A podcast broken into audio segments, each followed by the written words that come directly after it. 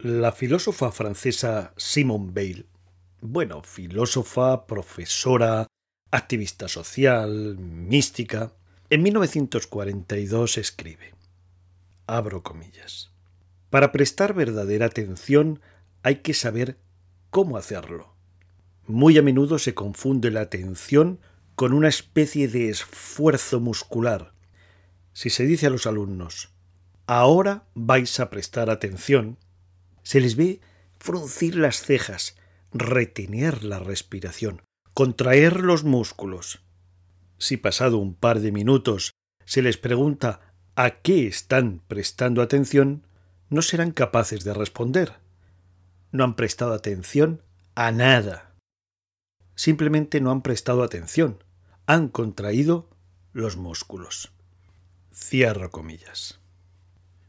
Todo esto me resulta familiar no es ajeno a mi etapa escolar.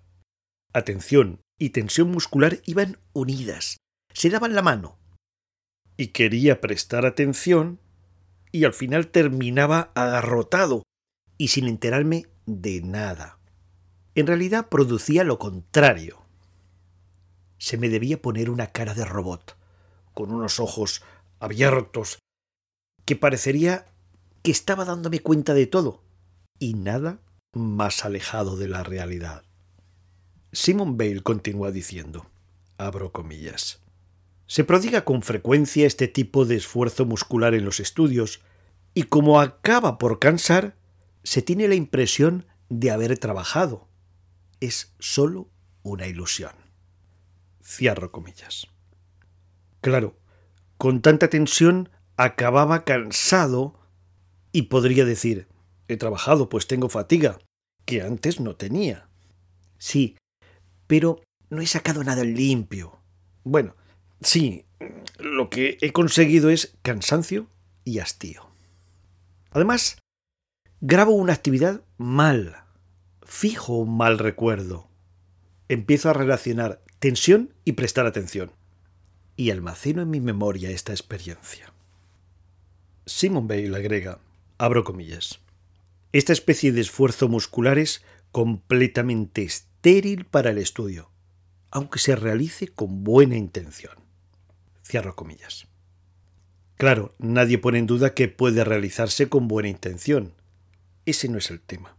El tema es que si intento prestar atención con ese esfuerzo muscular, con esa tensión, grabo mal una experiencia y además es peor para el estudio. Simon Bale continúa diciendo, abro comillas, cuando la fatiga se deja sentir, la atención ya casi no es posible a menos que se esté bien adiestrado. Es preferible entonces abandonarse, buscar un descanso y luego, un poco más tarde, volver a empezar, dejar y retomar la tarea como se inspira y se expira. Cierro comillas. Bien, no fuerzo. Este forzamiento, me lo dice la experiencia, es contraproducente. Es decir, me produce más tarde más cansancio.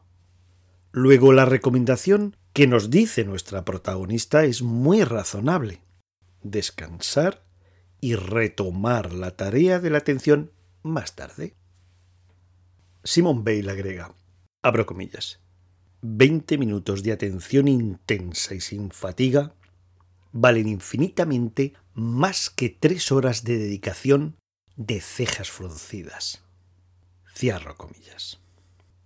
La atención tensa se caracteriza porque va unida a una tensión muscular que no, no favorece el acto de dirigir la atención. Simon Bale continúa aclarando que, abro comillas, Aquel que pasa sus años de estudio sin desarrollar la atención pierde un gran tesoro. Cierro comillas. Ahora bien, me gustaría agregar que nunca es tarde para empezar. Todos los días de nuestra vida tenemos la posibilidad de desarrollar una mirada atenta. La vida es generosa y todos los días nos ofrece esta posibilidad. Ya en otro episodio comenté que para fortalecer una atención focalizada no se necesita fruncir el ceño. La tensión lleva al cansancio rápidamente y al abandono. Interesa que el hecho de atender conscientemente me sea agradable y placentero. Me gusta ese estar suave, con más claridad, más potencia. Hoy voy a hacer un ejercicio que he llamado Reviso con atención mi cuerpo. Y consiste en lo siguiente. Siento mi cuerpo.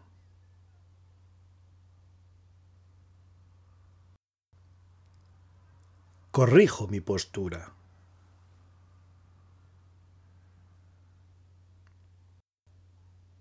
Observo tensiones en el cuerpo y las relajo.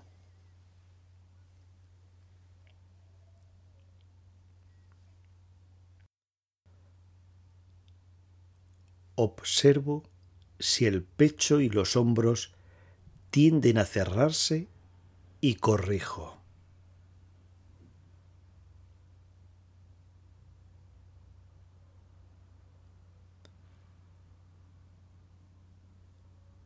Observo si la cabeza mira hacia abajo o hacia arriba y corrijo.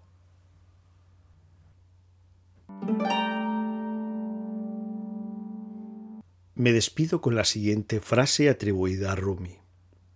Calma las aguas de tu mente, y el universo y las estrellas se verán reflejadas en tu alma.